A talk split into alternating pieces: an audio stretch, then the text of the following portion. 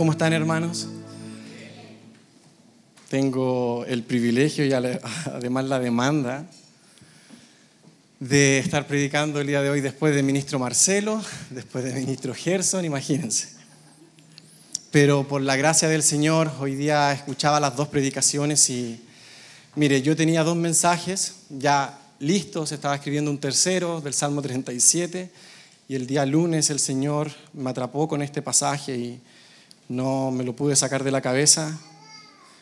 Y es justamente de Efesios 3, nuestro ministro Marcelo estuvo predicando Efesios 5.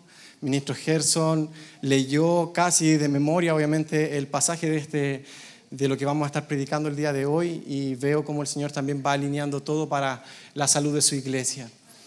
Así que vamos a continuar con lo que el Señor le ha venido entregando a nuestro pastor en estas últimas predicaciones, que es sobre la paternidad de, de Dios, nuestra identidad como hijos y le pido de que me pueda acompañar a Efesios 3. Efesios 3. Y miren, no sé si a usted le ha pasado en algún momento, pero eh, cuando yo era niño, tenía, estaba de cumpleaños, no sé si era de mis seis o siete años, recibí de regalo un pequeño sobre de mi tía Inés, todavía me acuerdo, si ella me está viendo, que no lo creo, pero si ella me está viendo, se va a acordar de que recibí este pequeño sobre que para un niño de seis años no está esperando claramente. O sea, uno está esperando que le puedan dar un, juguete mucho más grande, una pelota, pero eh, finalmente cuando yo logro abrir este sobre pequeño, diminuto, insignificante, quizás para un niño, me di cuenta de que tenía dos billetes de mil pesos. Imagínense lo que era eso para un niño de seis años, 20 años o un poco más de 20 años atrás. Si ya para un niño 100 pesos era harto, imagínense lo que eran dos billetes de mil, por lo que los siguientes cumpleaños estaba expectante de que mi tía Inés me volviera a regalar uno de esos sobres insignificantes, pero nunca más sucedió. Así que es interesante, pero yo no tuve conciencia del regalo que había recibido por causa de lo que mis ojos me permitieron solamente ver cuando lo recibí, que era un sobre. Pero tuve conciencia realmente del contenido cuando ya pude ver, se me fue revelado de alguna forma lo que contenía.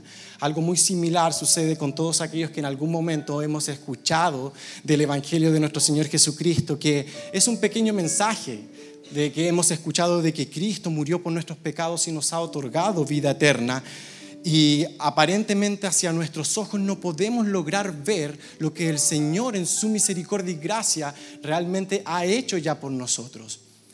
Pero si empezamos a escarbar y empezamos a ver el contenido de lo que ese mensaje significa, ni se imagina las riquezas en gloria de las cuales el Señor a nosotros nos puede llegar a instruir.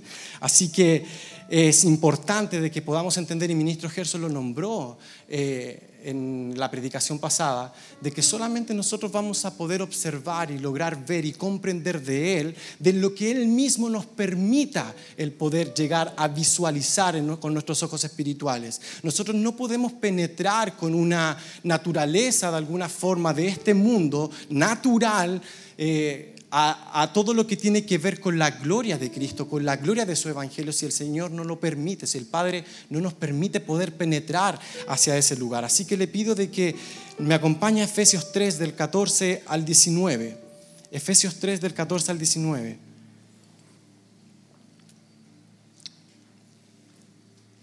Por esta causa, doblo mis rodillas ante el Padre de nuestro Señor Jesucristo. ¿Ante quién? Ante el Padre de nuestro Señor Jesucristo, de quien toma nombre toda familia. ¿Cuánto?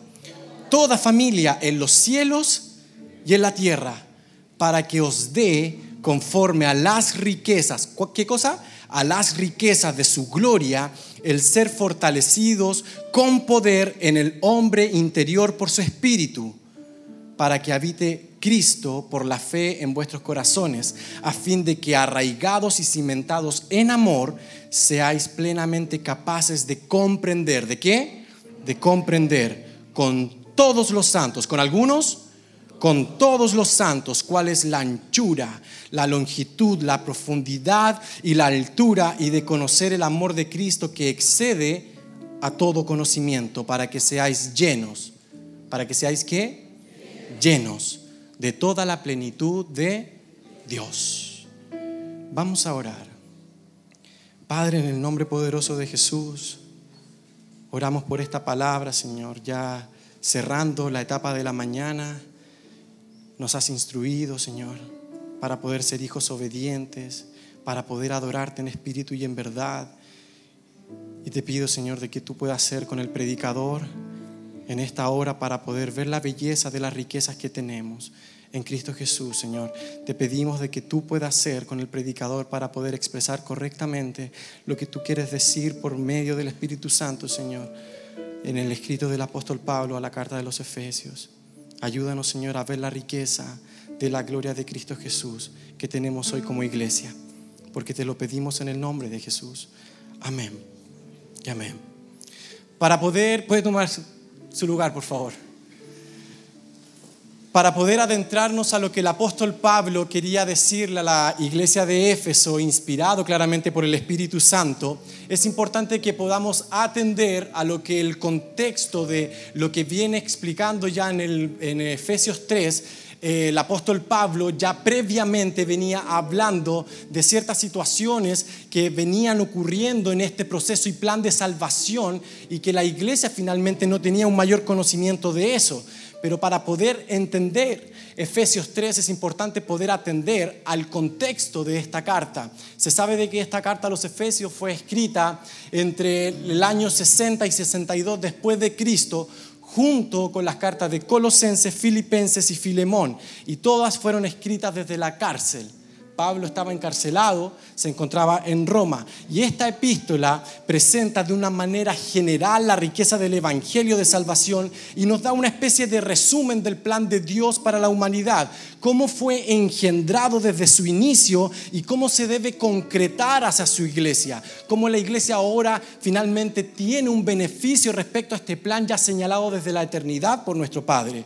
Porque ya nos dimos cuenta con la breve finalmente ilustración que nosotros estuvimos viendo de mi tía Inés es de que finalmente nosotros podemos llegar a apreciar una especie de regalo que a nosotros se nos ha sido dado, pero nosotros no vamos a poder verlo completamente si no abrimos lo que hay en el interior, si no empezamos a escarbar. Por lo tanto, todo lo que viene explicando el apóstol Pablo en la carta a los Efesios, ese es el plan general en una forma resumida, pero el plan general del Evangelio de nuestro Señor Jesucristo, cómo Dios lo planeó desde antes de la humanidad, cómo lo ejecutó y hoy en día se está viendo en la vida de su iglesia. ¿Me va atendiendo, cierto? Entonces es importante el poder señalar de que hay riquezas, de hecho la predicación del día de hoy tiene como nombre la riqueza de los hijos de Dios, hay riquezas de las cuales nosotros ya poseemos en Cristo Jesús, ya las tenemos, pero que nuestros ojos no han podido llegar a discernir o penetrar un poco más allá. Si no es por la voluntad de nuestro Padre que nos pueda abrir el entendimiento, no vamos a poder penetrar más allá. Es por eso de lo que el apóstol Pablo venía eh, entregando en nuestro texto principal, de que yo doblo mis rodillas ante el Padre, porque el apóstol entiende de que si es por la voluntad finalmente de nuestro Padre, nosotros podremos comprender mucho más de la belleza de este plan de salvación que hoy en día tenemos como hijos de Dios. Y por favor, no me malentienda y no me malinterprete de que cuando estoy hablando de riquezas hay un predicador que les viene a hablar directamente de dinero. No, no es eso a lo que he venido a hablarle. Hay riquezas que son eternas. El dinero, como lo vimos en mi ilustración, es perecedero. Se va a ir en algún momento. Así que como enfoque directo no vamos a estar relacionándonos a eso, sino que vamos a estar hablando de la riqueza de lo que el apóstol Pablo nos quiere dar a entender por medio de la carta a los Efesios. Y es importante señalar, hermanos, de que esta epístola no fue con una motivación de querer corregir a la iglesia de los Efesios. De hecho, la iglesia de los Efesios era una buena iglesia y tenían depositada su fe en Jesucristo, ya estaba arraigada la fe en Jesucristo. Pero era importante de que el apóstol Pablo le pudiese entregar a esta iglesia lo implícito de su fe ya en Jesucristo. ¿Usted tiene fe en Jesucristo? Amén, ¿cierto? Tenemos fe en Jesucristo. Ahora vamos a empezar a escarbar qué quiere decir de que nosotros tengamos fe en Jesucristo. ¿Qué quiere decir de que nosotros realmente ya pasamos a ser hijos de Dios y cuáles son las riquezas? Empecemos a escarbar. ¿Qué es lo que realmente tenemos como riqueza y como centro de nuestra iglesia? Es por eso de que Pablo ya en el capítulo 1 muestra de cómo el Padre nos escogió desde antes de la fundación del mundo para ser hechos a semejanza de su Hijo, para ser santos y sin mancha delante de Él. Él nos escogió desde la eternidad pasada y creó un plan para poder hacernos aceptos en el amado, ¿sí? ¿Me va comprendiendo? Entonces el apóstol Pablo ya en su sabiduría y todo lo que le había entregado ya el Padre a él, él había tenido ya un entendimiento de quién es Jesucristo. Él ya tenía un entendimiento de este plan de salvación. Pero el apóstol Pablo no solamente se quería quedar con esto, sino que también quería revelar a la iglesia para que también la iglesia pudiese ser beneficiada de este conocimiento. Y ese conocimiento está arraigado en Cristo Jesús ese conocimiento y esa riqueza solamente tiene una centralidad, guarda una centralidad. Y esta centralidad se encuentra en Cristo Jesús. ¿Me va comprendiendo? ¿Me va siguiendo? Y eso es lo que dice entonces en Efesios 1 del 15 al 20. No ceso de dar gracias por vosotros, haciendo memoria de vosotros en mis oraciones, para que el Dios de nuestro Señor Jesucristo, el Padre de Gloria, ¿quién? El Padre de Gloria os dé espíritu de sabiduría y de revelación en el conocimiento de Él. ¿Por qué estaba orando entonces el apóstol Pablo?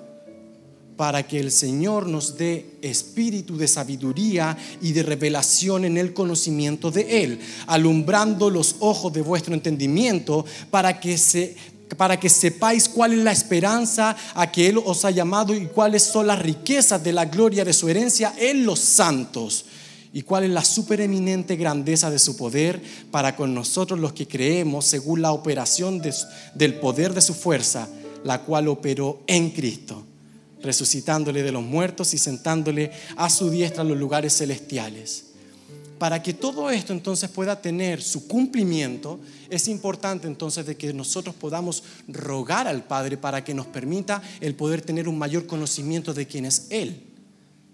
Si nosotros no doblamos nuestras rodillas y le pedimos al Señor, Señor, muéstrame, Señor, muéstrame la riqueza de este plan. Muéstrame eso porque realmente yo voy a ser pleno en Dios cuando logre comprender realmente el plan de salvación que Él tuvo para mi vida, para ahora poder ser llamado hijo de Dios. Es importante que nosotros podamos tener esta, esta voluntad de parte de cada uno de los miembros de esta iglesia de poder doblar nuestras rodillas y pedirle al Padre que abra finalmente nuestro entendimiento para poder comprender lo que realmente el tesoro que hemos hallado en Cristo Jesús. Entonces ya Pablo entregando este mensaje desde antes de la fundación del mundo como Dios ideó este plan, en el capítulo 2 ahora lo ejecuta por medio de Cristo Jesús a una... Eh, una especie de naturaleza caída que estaba en enemistad con Dios, cómo Dios ejecutó finalmente este plan por medio de Cristo Jesús.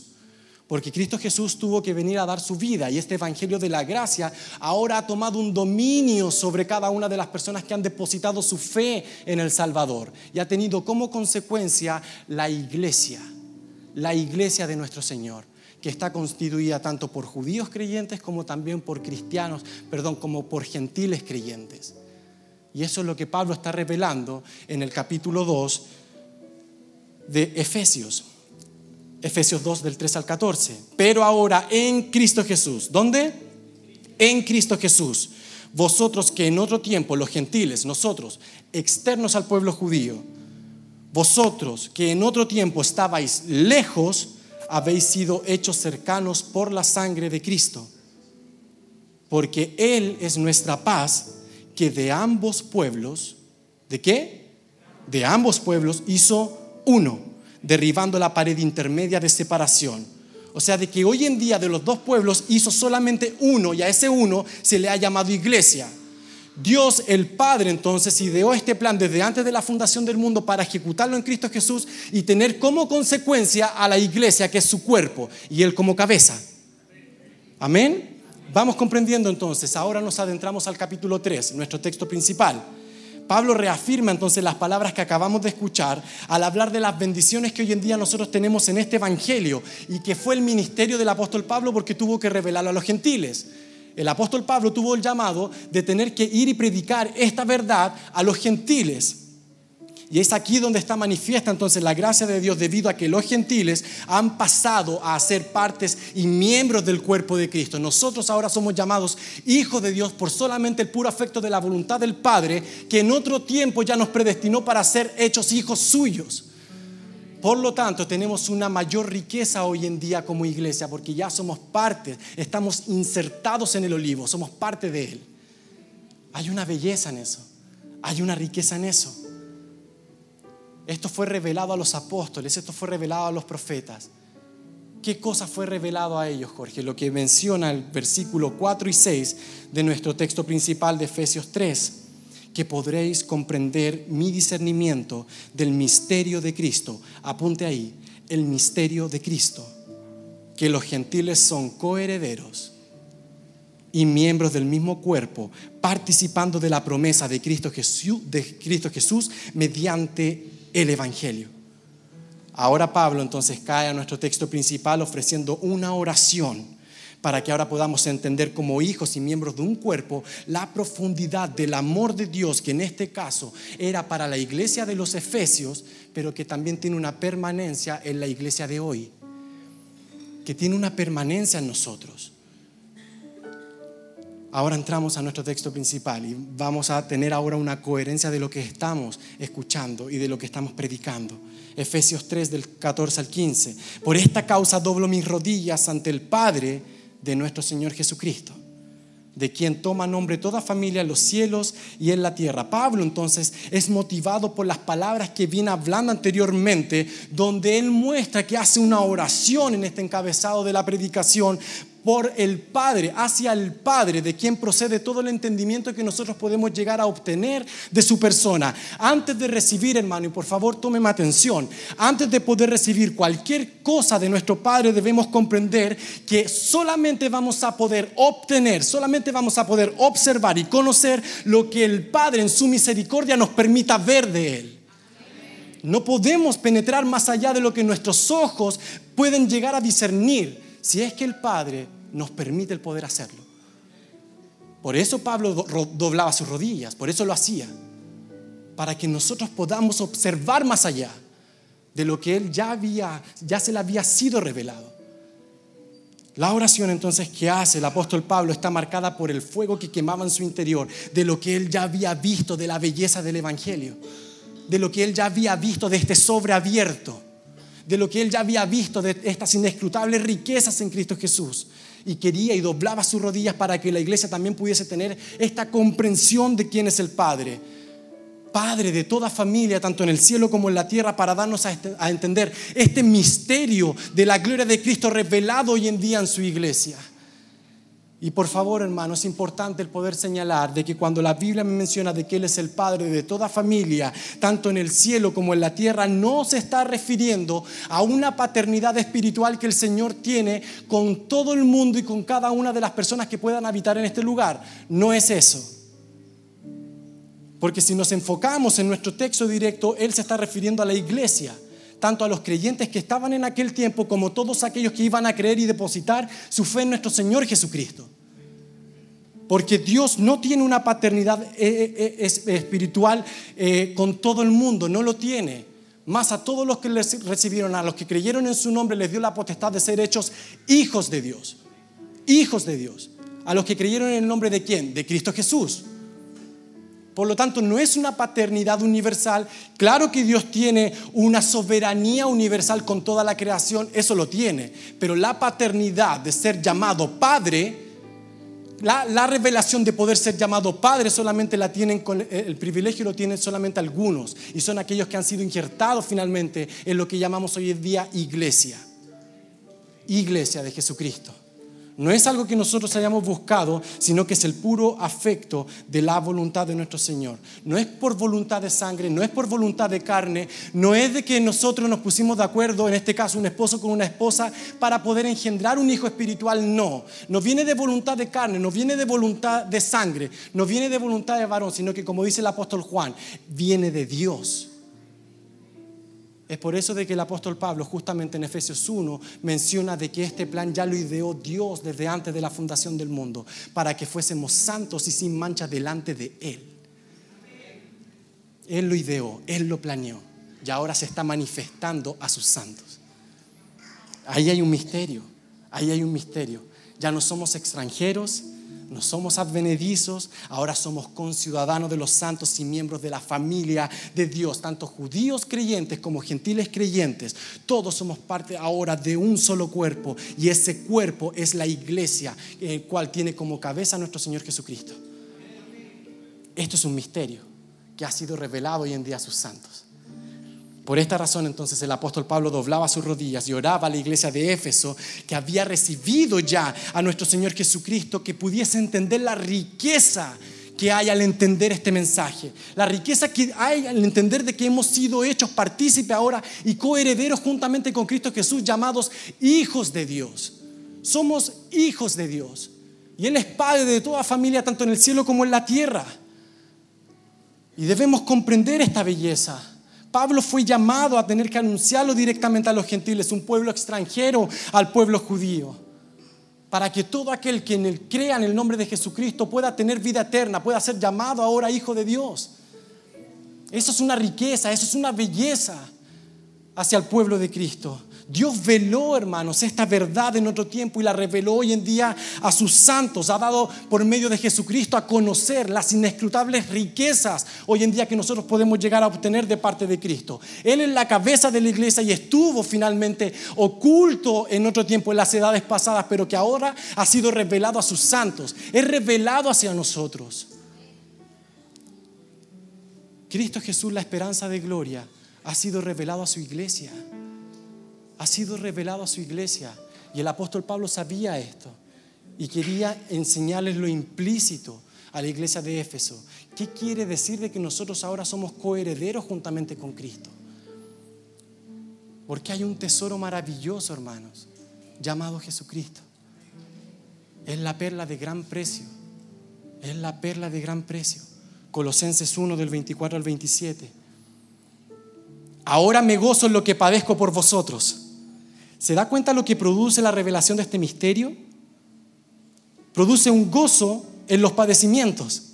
Ahora me gozo en lo que padezco por vosotros y cumplo en mi carne lo que falta de las aflicciones de Cristo por su cuerpo que es la iglesia, de la cual fui hecho ministro según la administración de Dios que me fue dada para con vosotros, que anuncie cumplidamente la palabra de Dios. ¿Qué cosa? El misterio que había estado oculto desde los siglos y las edades, pero que ahora ha sido manifestado a quién? A sus santos, a quienes Dios quiso dar a conocer las riquezas de la gloria de este misterio entre los gentiles, que es Cristo. ¿Quién? Que es Cristo en vosotros la esperanza de gloria. ¿Cuál es la mayor riqueza de la iglesia, Jorge? ¿Cuál es la mayor riqueza que nosotros podemos llegar a obtener como cristianos? Es Cristo Jesús, la esperanza de gloria. Esa es nuestra mayor riqueza que tenemos como gentiles creyentes. Cristo Jesús, la esperanza de gloria. Cristo en su iglesia que es su cuerpo, porque Cristo lo llena todo, Él lo cubre todo, Él lo encierra todo, Él es antes de todas las cosas y todas las cosas en Él subsisten. Él es la cabeza del cuerpo que es su iglesia, al principio y el primogénito de los muertos, para que en todo Él pueda tener la preeminencia, ya que en Él fueron creadas todas las cosas, las que están en los cielos, en la tierra, visibles e invisibles, sean tronos, sean dominios, sean principados, sean potestades, todo fue creado por medio de Él y es para Él. A Él sea la gloria por los siglos de los siglos. Es Cristo Jesús. Cristo Jesús. En Él, hermanos, en Él están escondidos todos los tesoros de la sabiduría y el conocimiento. Todo está encapsulado en Cristo. Ninguna otra religión puede llegar a proclamar un mensaje del Evangelio como nosotros, porque ninguna otra religión tiene una persona como nuestro Señor Jesucristo. Nadie más lo puede llegar a tener. Y por favor no me, no me malinterprete. No estoy hablando de iglesia evangélica. Estoy hablando del pueblo de Dios. Todos aquellos que han creído en su nombre, se han arrepentido de sus pecados, han creído en Jesucristo para salvación. La iglesia de nuestro Señor Jesucristo. Y esto ha sido revelado a nosotros.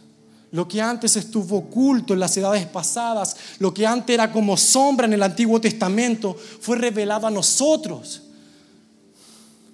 Todos los rituales que se hicieron en el Antiguo Testamento no eran más que sombras de lo que había de venir un día, que es Cristo Jesús en nosotros, la esperanza de gloria.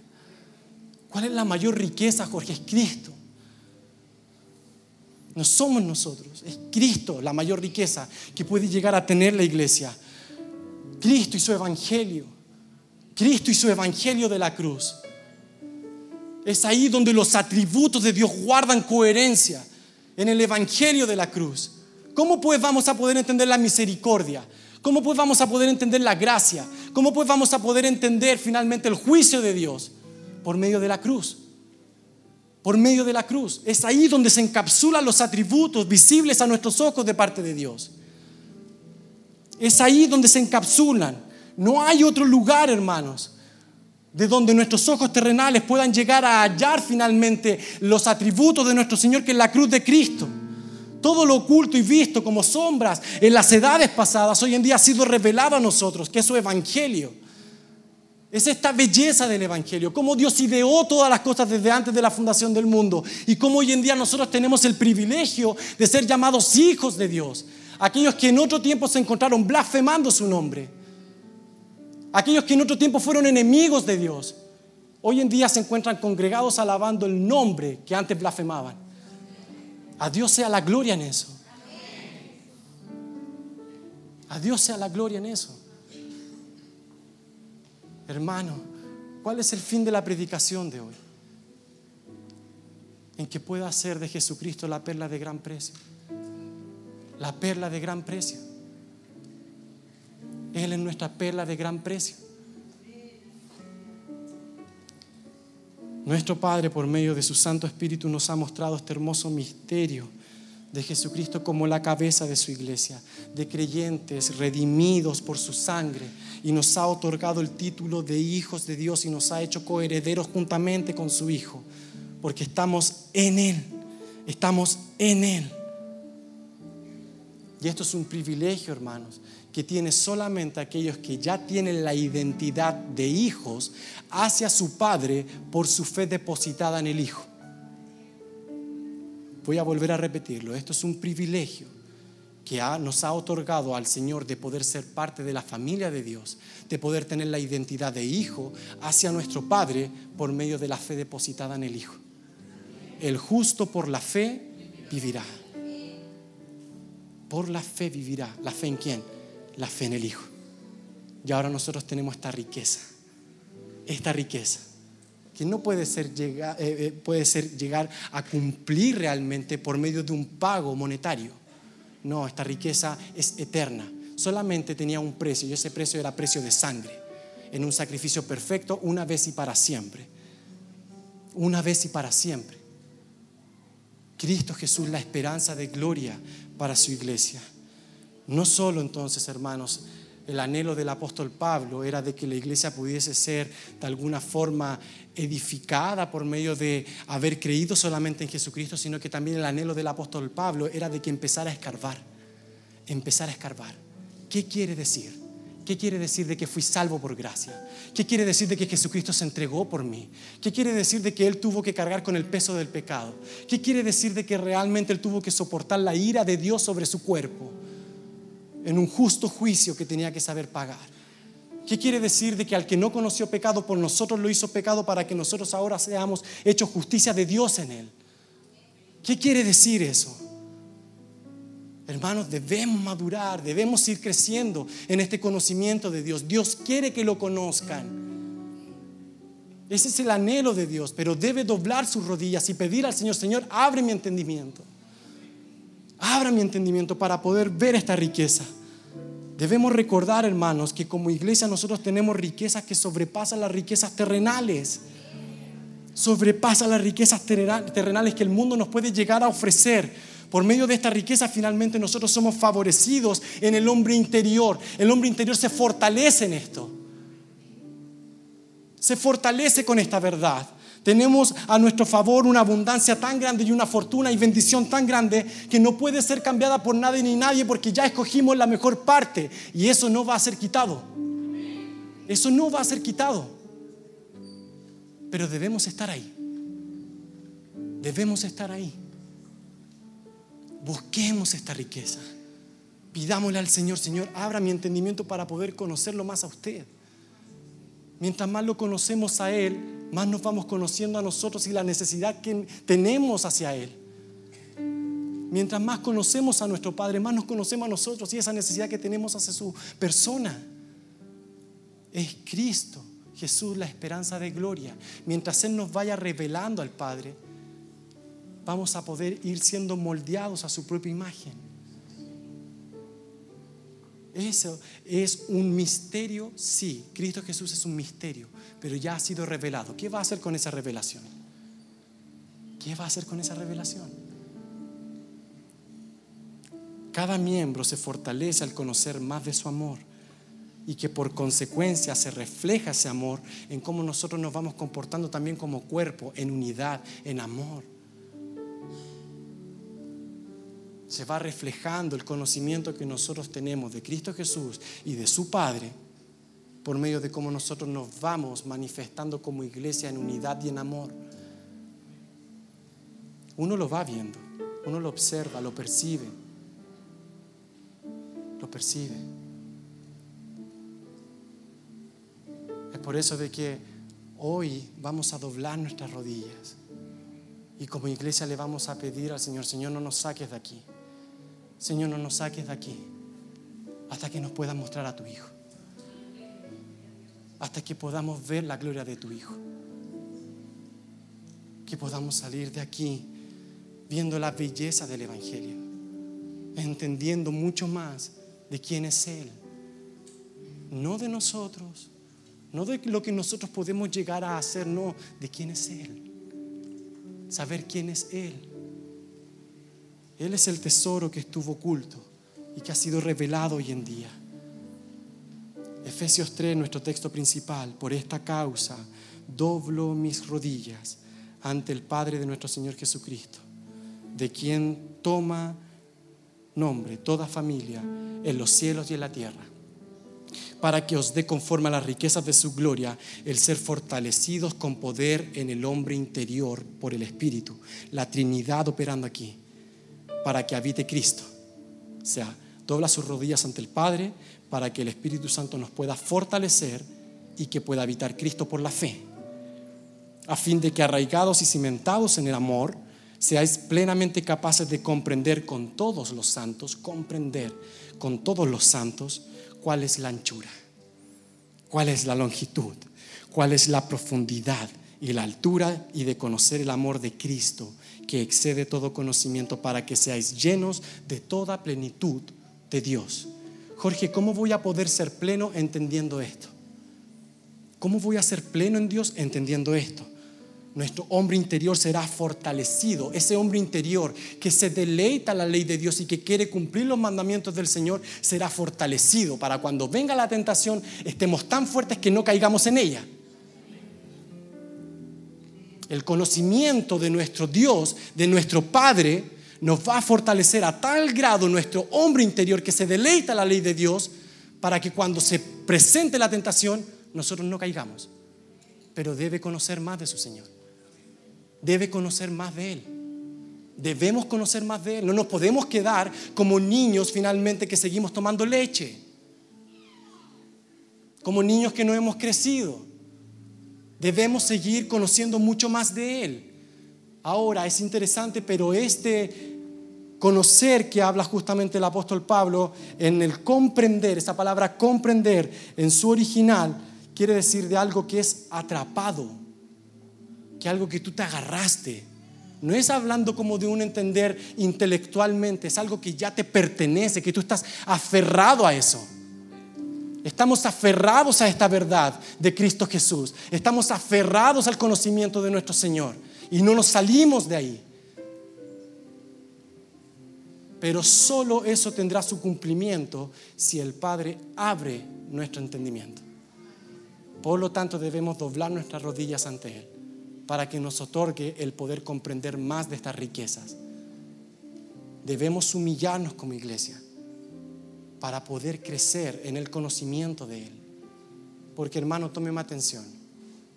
Nosotros no vamos a poder conocer del Hijo si es que el Padre no lo permite y no vamos a poder, poder conocer del Padre si es que el Hijo no lo permite. Mateo 11, 27. Todas las cosas, hablando Cristo, todas las cosas me fueron entregadas por mi Padre. Y nadie conoce al Hijo sino el Padre. Y, ni al Padre conoce alguno sino el Hijo y aquel a quien el Hijo lo quiera. ¿Se da cuenta? Por lo tanto, eso nos debe llevar a la humillación. Nos debe llevar a la humillación para pedirle, Señor, no me saques de aquí hasta que pueda ver al Padre. Señor, no me saques de aquí hasta que me dejes ver al Hijo. Ayúdame a poder comprender esta riqueza que tengo ya. De que si tengo o no tengo en los bolsillos, eso no va a debilitar mi fe. De que si hoy en día está bien mi familia o está mal mi familia, eso no me va a debilitar en mi fe de saber que ya encontré esa perla de gran precio que me sostiene y puedo tener gozo aún en mis padecimientos. Porque entendí el misterio que estuvo oculto en las edades pasadas y que hoy ha sido revelado a los santos, que es Cristo Jesús en nosotros, la esperanza de gloria. Debemos doblar nuestras rodillas en esto y pedirle al Señor que nos pueda dejar ver al Padre y poder encontrarnos finalmente con Él, encontrar la belleza de su riqueza en Cristo Jesús porque todo está inserto en Él. El Padre y el Hijo son uno. Y nosotros como iglesia y la cabeza que es Cristo somos uno. Esa es la vida eterna, hermanos. Jorge, ¿cuál es la vida eterna? Conocer al Padre y conocer a Jesucristo. Juan 17, 3. Nuestro Señor Jesucristo en su oración sacerdotal y esta es la vida eterna. ¿Qué cosa? Que te conozcan a ti. Y al único, el único Dios verdadero y a Jesucristo a quien has enviado. Somos ricos, hermanos. Somos ricos, pero hay algunos cristianos que no saben que son ricos. Y están hurgueteando en lugares de basura temporal, buscando otro tipo de riquezas siendo de que ya les pertenece una herencia que no va a ser quitada por nada ni nadie. Usted es rico. Pero no como los ojos del mundo pueden llegar a mirar finalmente las riquezas, sino que usted es rico en gozo, en paz, en amor, en misericordia. Los frutos del Espíritu Santo se van revelando y manifestando a través de su cuerpo que es la iglesia. Cuando la gente lo trata mal, usted reacciona bien. Cuando usted se encuentra en el trabajo, usted vive en corandeo delante de la presencia del Señor, ante el temor del Señor. Usted está delante de la presencia del Señor. Yo estoy predicando de parte de Dios y delante de Dios. Y también estoy delante de Dios cuando estoy solo en mi pieza. Debemos comprender, hermanos, de que a medida que más vamos conociéndolo a Él, más nos conocemos a nosotros y vamos viendo la necesidad que tenemos de Él. Dejemos la inmadurez. Dejemos de ser niños tomando leche. Nefios era lo que e, el niño pequeño. Hagamos caso del consejo de nuestros ministros, de nuestros pastores. El Señor no sé cuántas ya predicaciones lleva revelando al Padre por medio de nuestro pastor. Ya debemos ir creciendo en el conocimiento de quién es Él. Y que la carta entonces a los Efesios pueda servir como instrumento en esto. Hermanos, por favor, póngase de pie.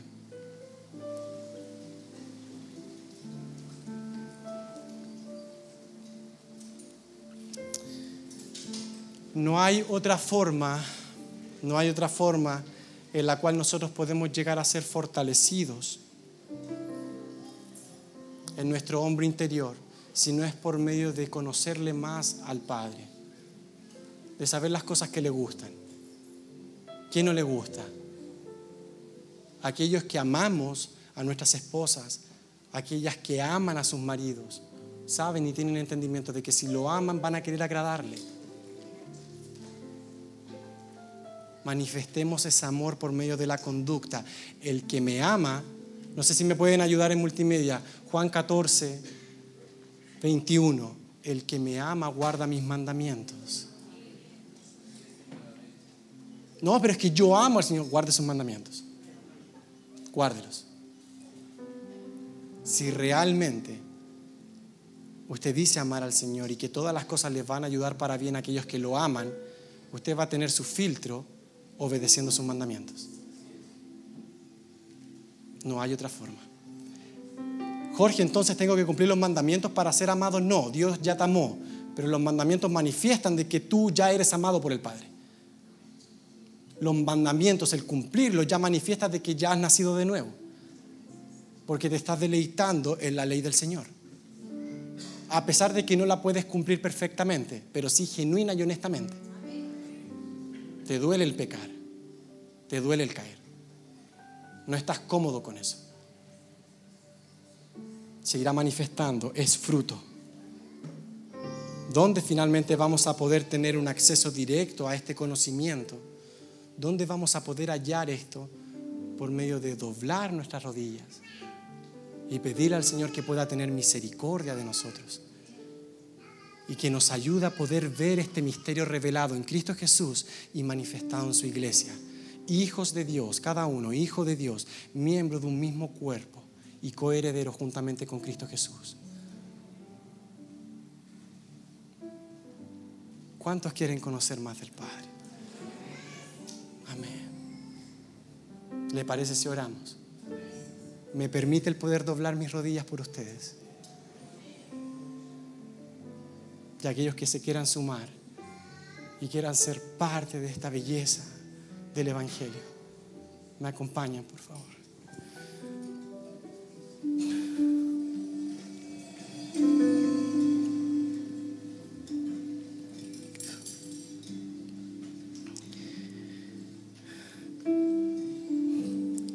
Padre, oramos en esta tarde, Señor para que nos permitas en tu misericordia, en tu amor, el que podamos comprender el amor de Cristo, el que podamos ir comprendiendo más de tu evangelio, que no solamente, Señor, lo sepamos de intelecto, sino que también podamos vincularnos a Él en intimidad, que nos ayudes a poder verte y conocerte más a ti, saber las cosas que te agradan, lo que no Ayúdenos, Señor, a poder atacar nuestros deseos de la carne. Ayúdenos, Señor, a poder cumplir sus ordenanzas, guardar sus decretos. Has cambiado nuestro corazón, Señor, en un corazón de carne, en un corazón que siente, nos has infundido tu espíritu. Nos has quitado la esclavitud hacia el pecado, Señor.